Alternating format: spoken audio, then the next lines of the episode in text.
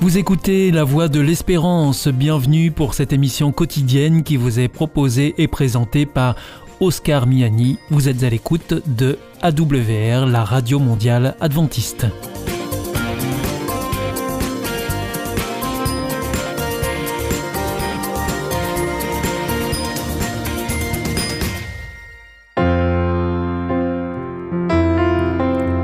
Rencontre autour de la parole. Une prédication enregistrée en public et en l'église adventiste de Collonges-sous-Salève. Aujourd'hui, cette prédication vous est présentée par le pasteur Claude Pélissère sur le thème de l'amertume à l'espérance. Nous sommes ce matin avec euh, le livre de Ruth et j'ai donné à ce temps de prédication le, le titre de l'amertume à l'espérance. Et j'aimerais avec vous faire un petit chemin euh, dans ce livre de Ruth pour euh, un petit peu réfléchir au cheminement spirituel. Parce qu'en fait, je me suis aperçu que pour un certain nombre d'entre nous, à un moment donné, nous vivons des, passes, des crises spirituelles, des difficultés. Et quand nous vivons ce genre d'événements, c'est toujours difficile de revenir, que ce soit à l'Église, que ce soit vers le Seigneur parfois. Et donc, euh, je voudrais vous proposer ce matin d'aborder dans le livre de, Ruth certains éléments. Le livre de Ruth, on peut le, regarder sous différents angles. Le premier, c'est celui d'une société de l'époque, c'est-à-dire on est à peu près 1000 avant Jésus-Christ. Et là, on découvre un petit peu les mœurs de ces personnes, comment elles vivent, la société, c'est les coutumes, c'est une manière de lire. Vous avez une deuxième manière de lire, c'est en fait une histoire d'amour entre Ruth et Boz.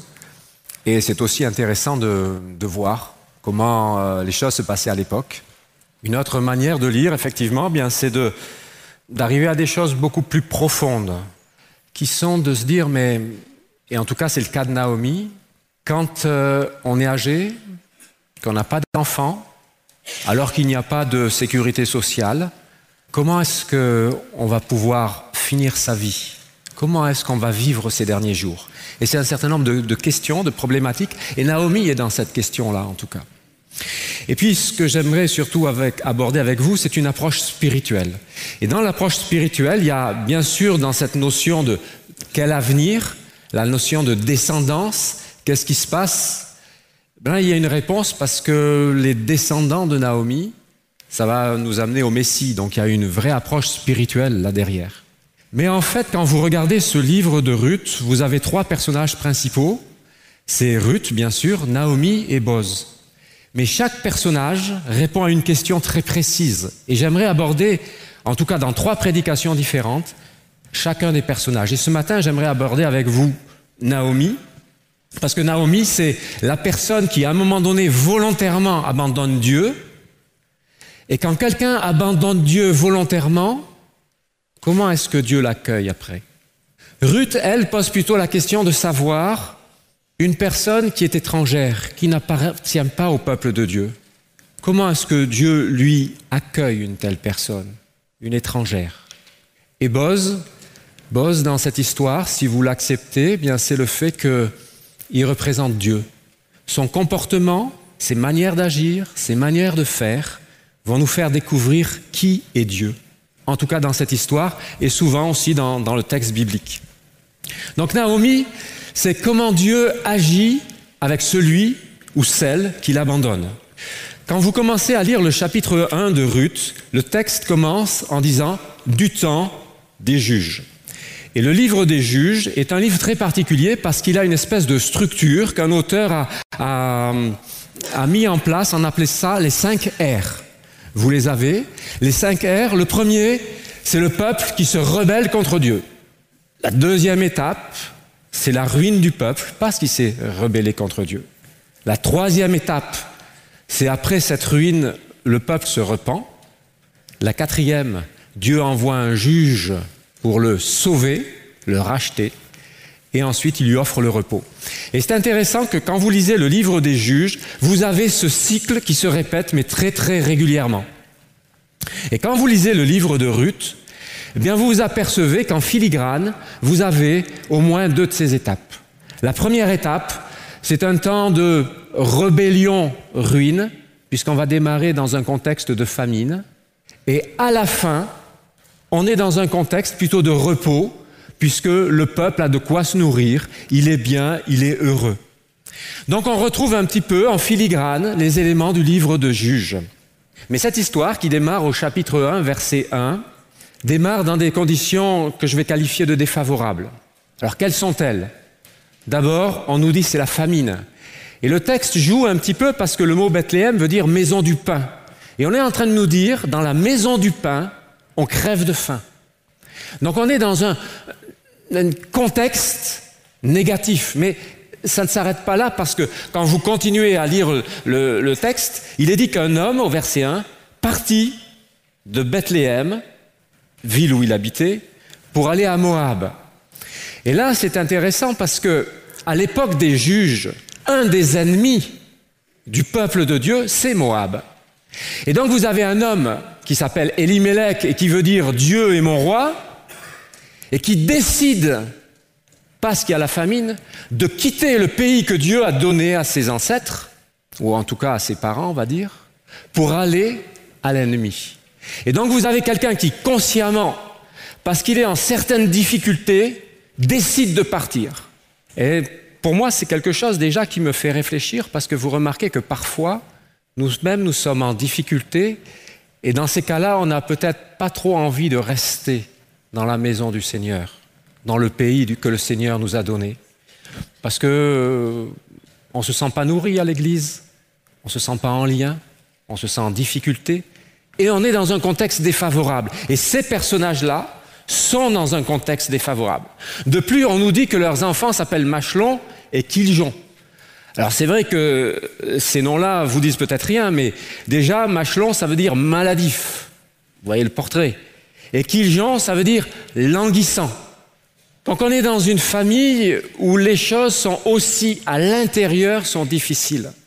Et c'est vrai que parfois, même dans l'Église, même si on entend la parole de Dieu, on se sent des fois un petit peu languissant, un petit peu malade spirituellement, mal à l'aise, en difficulté.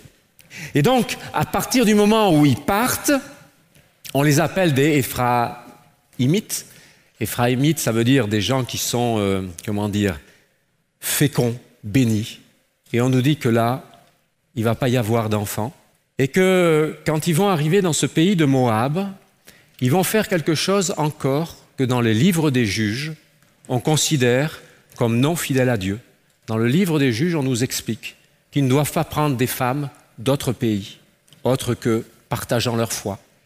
Et les enfants d'Elimelech et de Naomi vont prendre des étrangères. Et donc on est en train de se dire qu'en fait, ces enfants de Dieu sont en train de faire du tout faux. Ils sont en train exactement d'aller là où Dieu leur dit de ne pas aller. Et ce qui les pousse, c'est parce qu'à un moment donné, ils ont faim, parce qu'ils ne trouvent pas la nourriture dont ils ont besoin là où ils habitent. Et si vous voulez, on peut comparer ça à une crise spirituelle. Donc on a une famille dans cette histoire qui est en crise spirituelle et qui essaie de trouver ses solutions. Et ces solutions l'amènent exactement là où Dieu ne voudrait pas qu'il soit. Et ça va durer un certain nombre de, jours, de mois, d'années. On nous dit que ça va durer même dix ans. Et ce qu'il y a d'intéressant, vous voyez sur la carte qui est au tableau, c'est que vous avez d'un côté, eh bien, j'ai entouré en, violet la ville de euh, Bethléem, pardon, et de l'autre côté Moab. Et ce qu'il y a d'intéressant, c'est qu'entre les deux, vous avez une mer et elle s'appelle la mer morte. Et voyez, ils vont passer du pays que Dieu leur a donné, là où normalement coule le lait et le miel, pour arriver dans une zone qui, pour cette famille, va être mortifère. Parce qu'au bout de dix ans, on nous dit que le mari, les enfants ne sont plus là, mais que Naomi n'a pas eu non plus de petits-enfants. Et donc tout d'un coup, alors qu'on était allé là-bas pour survivre, au bout de dix ans, il n'y a plus rien. Et à ce moment-là, elle entend dire que, tiens, il se passe quelque chose là-bas, en Israël, et elle décide de repartir. Quand elle décide de repartir, eh bien, elle part parce qu'elle apprend qu'il y a du pain et elle prend avec elle ses deux belles filles. Mais très rapidement, elle leur dit, écoutez, moi, je ne peux plus avoir d'enfants, restez. Le texte continue parce qu'elles disent, non, on vient avec toi. Et puis, le texte dit que un peu plus loin, les deux belles filles, elles leur reposent les mêmes questions. Rentrez à la maison, parce que chez vous, vous pourrez trouver un mari, construire une famille. Et ce qui est intéressant, c'est qu'à ce moment-là, vous avez les deux belles filles qui ne réagissent pas de la même manière. La première, c'est Orpa. Et c'est intéressant parce que la notion d'Orpa, c'est plutôt l'idée de, l'entêtement, de la personne qui, quand elle a une idée, elle va jusqu'au bout. Et c'est intéressant parce que euh, celle-là, à un moment donné, elle s'arrête. Ruth, le nom veut plutôt dire euh, ami, amitié. Et parce que le texte va dire qu'elle s'est attachée à sa belle-mère, elle va continuer. Mais la question, c'est qu'est-ce qui se passe dans cette histoire pour qu'à un moment donné, les positions changent, en tout cas pour Orpa. Et c'est en fait très clair parce que c'est le cœur de ce chapitre. Au cœur de ce chapitre, ce qui se passe, c'est que c'est qu'à un moment donné, elle dit il n'y a plus d'espoir. Entre le moment où les belles filles suivent et au moment donné où Orpa décide de rentrer chez elle, au milieu dans le texte, vous avez deux expressions de Naomi. La première, c'est je ne peux plus avoir d'enfant, et même si j'en avais un, vous attendriez pas pour qu'il grandisse. Vous connaissez, c'est la loi du Lévira. Elle dit c'est pas possible. Et le deuxième élément qu'elle dit, c'est Dieu est contre moi. Et quand Orpa entend et soupèse, elle dit ouais, vaut mieux que je rentre à la maison. Par contre, Ruth a une réaction, et moi je vous invite à la relire dans le texte, parce que c'est une réaction qui est impressionnante.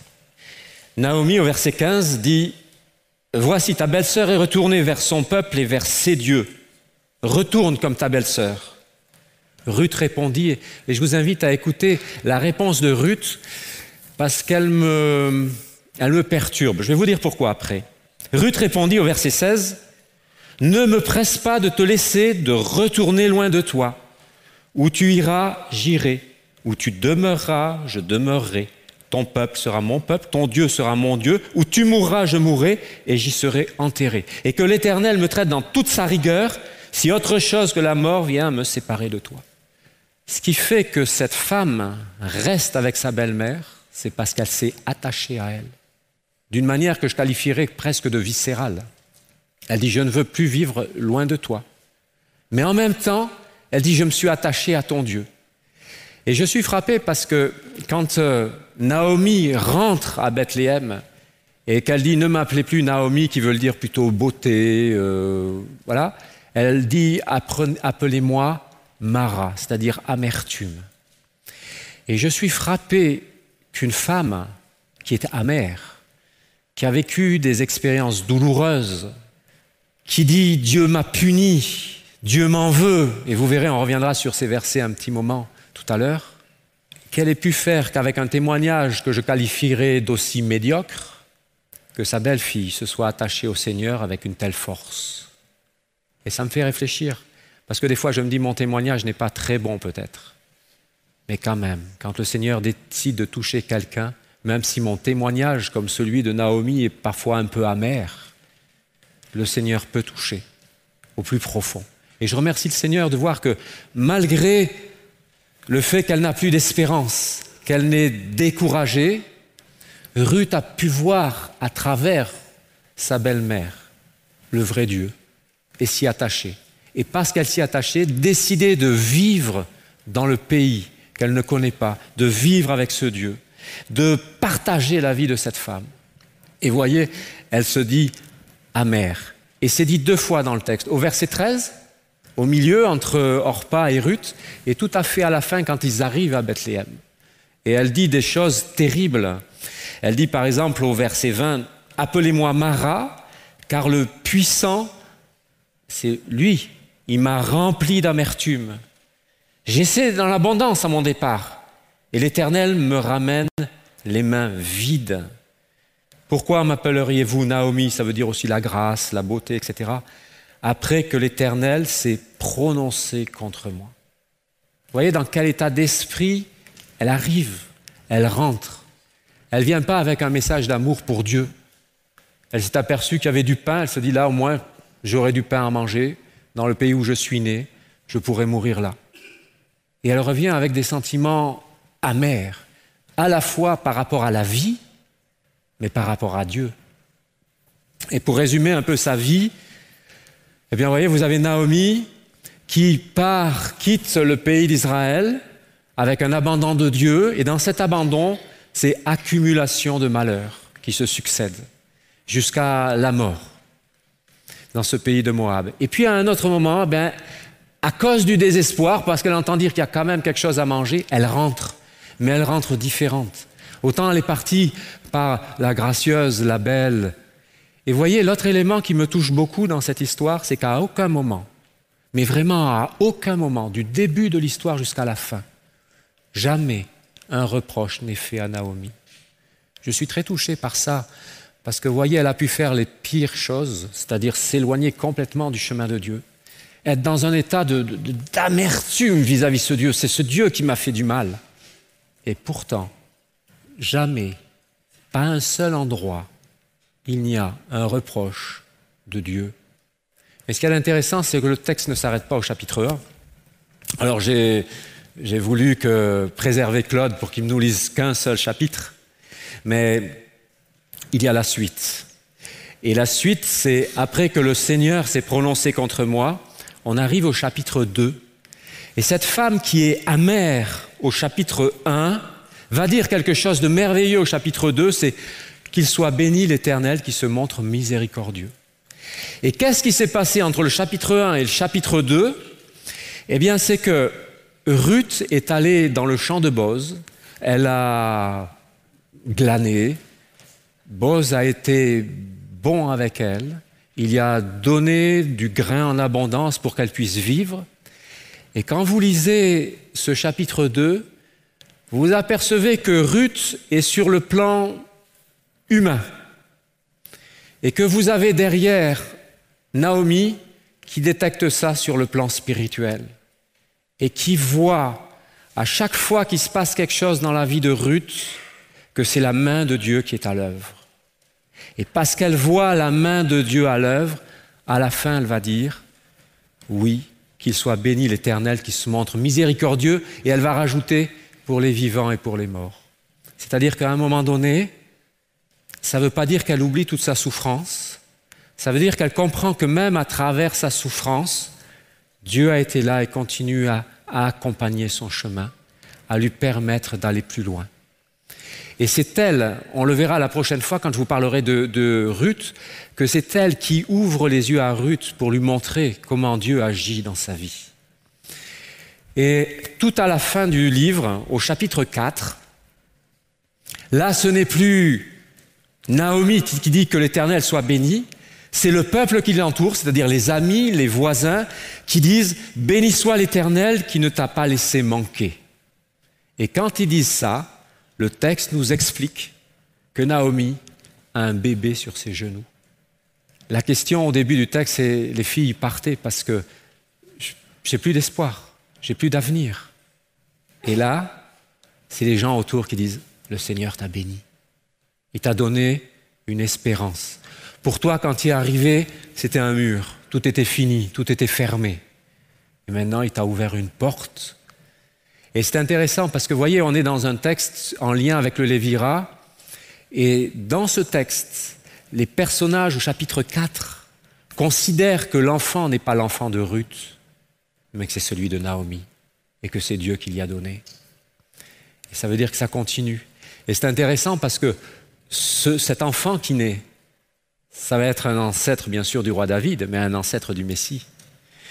Et je suis touché de voir que Dieu offre cet enfant à cette femme alors qu'elle est partie si loin, qu'il l'accueille, qu'il lui rend de l'espoir, qu'il lui rouvre un chemin. Et je suis touché de voir comment le Seigneur, quand quelqu'un peut partir très loin, peut l'accueillir les bras ouverts, mais pas simplement les bras ouverts, lui donner tout ce qu'il a besoin, tout ce qu'il désirait au plus profond de son cœur, parce que c'était vraiment sa grande tristesse si vous lisez la fin, le début du chapitre 1, où elle va dire, euh, verset 5, les enfants meurent tous les deux et Naomi resta privée de ses deux fils et de son mari. Le texte dit, elle reste privée. Et à la fin, Dieu lui offre le plus beau cadeau qu'elle pouvait jamais espérer. Tout peut recommencer, tout peut partir, tout peut continuer. Et je suis touché de l'amour de Dieu pour nous, ses enfants, qui pouvons à certains moments volontairement, parce qu'on ne trouve pas notre compte là où on est, parce que spirituellement on n'est pas bien, qu'on peut être en crise spirituelle, puis qu'à un moment donné on, on s'en va, on est loin. Mais Dieu veille. Et quand il voit que même pour des raisons matérielles, elle veut manger du pain, elle revient, il va lui montrer toute son affection, tout son amour, tout son accompagnement, et lui redonner un espoir, la vie. Et tout à l'heure, je vous ai montré un schéma, c'est celui-là. Tout à l'heure, c'était un chemin, un chemin qui s'arrêtait à Mara, et en fait, à la fin du livre, il remonte jusqu'à Naomi. La vie revient, l'espoir est là. Et pour moi, ça me touche de savoir que mon Dieu veut recréer en moi l'espoir. Et si vous comparez ce qui s'est passé entre le début, vous voyez, au début, c'est euh, partir, famine, mort. Au retour, c'est revenir, abondance, nourriture. Désespoir, amertume, bénédiction, un avenir, une vie. Pas de descendance, le Messie en perspective. Que le Seigneur permette, si vous passez par des moments de crise spirituelle, de difficulté, de découragement, de sentiment d'abandon, de plus trouver votre compte, qu'il y a au fond de vous de la tristesse, de l'amertume, du découragement, je demande au Seigneur qu'il puisse vous montrer et que vous puissiez voir à travers les événements de votre vie combien il guide toutes choses et que son but, c'est vous ramener à l'espérance pour que votre vie ait un sens et que vous puissiez continuer avec lui dans le chemin. Que le Seigneur vous bénisse et qu'il vous remplisse vraiment de cette certitude, de cette force, afin que son nom puisse être loué comme ça a été fait là, qu'il soit béni et que nous puissions tous ensemble le bénir parce que, voilà, nous sommes heureux d'être avec le Seigneur parce qu'il nous a remplis de joie et de paix. Amen. C'était une prédication du pasteur Claude Pélissère, enregistrée en l'église adventiste de Collonges-sous-Salève. Cette émission a été réalisée par Hop Radio.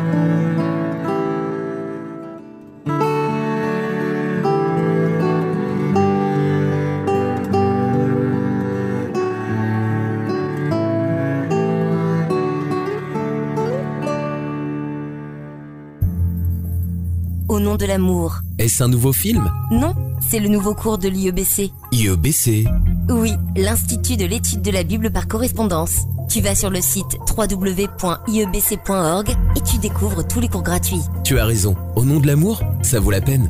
Ce cours m'a vraiment interpellé. www.iebc.org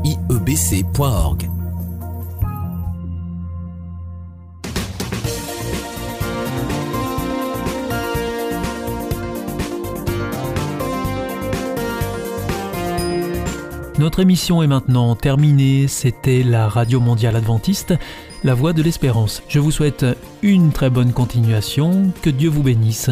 À demain.